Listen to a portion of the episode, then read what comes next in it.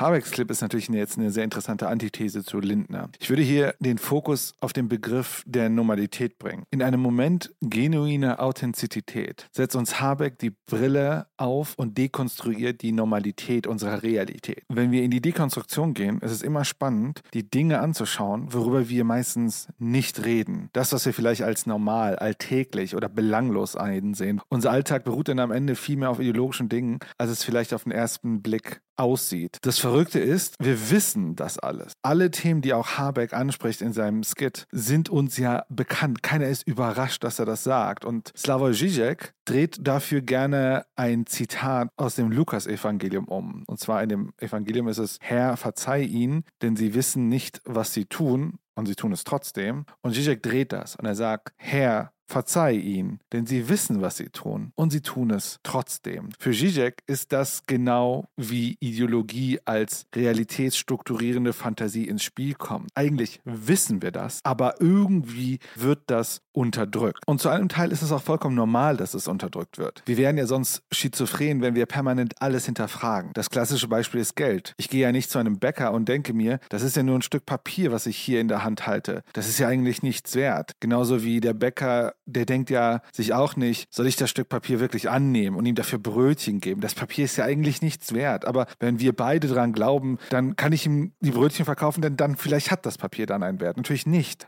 Also das soziale Leben würde ja zusammenbrechen, wenn wir so denken würden, wenn wir schizophren werden. Also systemtheoretisch ist im Grunde Ideologie in diesem Sinne eigentlich eine nützliche Komplexitätsreduktion, damit wir überhaupt als soziale Systeme überhaupt miteinander interagieren können. Problematisch wird es aber, wenn es den Diskurs systematisch systematisch unterdrückt. In dem Clip vom Habeck bei Lanz sehen wir das ja ganz schön. Habeck erklärt Lanz, was er, also Lanz, eigentlich machen sollte, was eigentlich seine Aufgabe ist. Also die Dekonstruktion der Normalität. Denn was er Habeck sehr deutlich macht, wir empören uns oder wir moralisieren immer nur dann, wenn gerade eine Abweichung stattfindet von der Normalität. Die Normalität an sich wollen wir nicht wirklich diskutieren. Ein aktuelles Beispiel ist zum Beispiel ist auch Rittersportschokolade. Klar rufen einige Leute, dass wir doch Rittersportschokolade boykottieren sollen, weil sie immer noch Russland beliefern. Aber wenn wir im Supermarkt am Regal stehen, machen wir uns kaum Gedanken, dass fast jede Schokoladenproduzent Kakao verwendet, die aus Kinderarbeit verwendet werden. Das unterdrücken wir, obwohl wir das eigentlich zum großen Teil auch wissen. Und das führt mich zurück zu Lindner.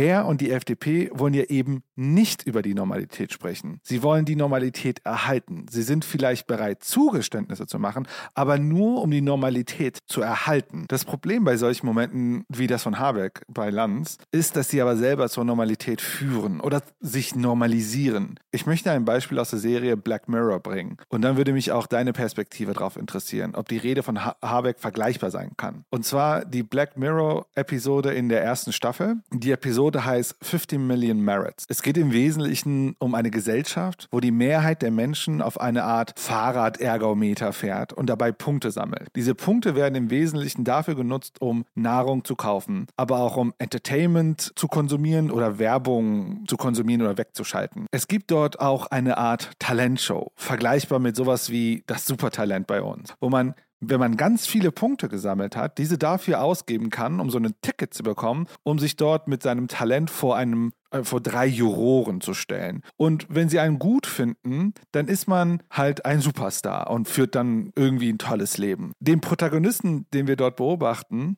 erlebt innerhalb der Serie einen Schicksalsschlag und ist frustriert von seinem Leben. Voller Wut kauft er sich ein Ticket, stellt sich vor, die Jury und holt dann eine Scherbe aus der Tasche und droht sich vor laufender Kamera umzubringen. Er hält dabei eine Rede, die im Grunde das gesamte System demaskiert. Er setzt im Grunde allen Menschen und den Juroren die Brille auf und sagt, guckt euch an, was wir hier eigentlich machen. Er wird am Ende von der Jury und von allen Zuschauern dafür gefeiert. Sie stimmen ihm alle zu. Sie sagen alle, sie spüren auch diesen Schmerz und wird dann am Ende zum Superstar erklärt und bekommt daraufhin eine eigene Show, wo er ständig erzählt, wie schlimm dieses System ist. Aber was am Ende passiert, er stabilisiert damit das System. Er normalisiert die negativen Effekte des Systems und macht es dann am Ende auch konsumierbar von anderen, die dann auf ihren Fahrrädern sitzen und dann seine Show angucken.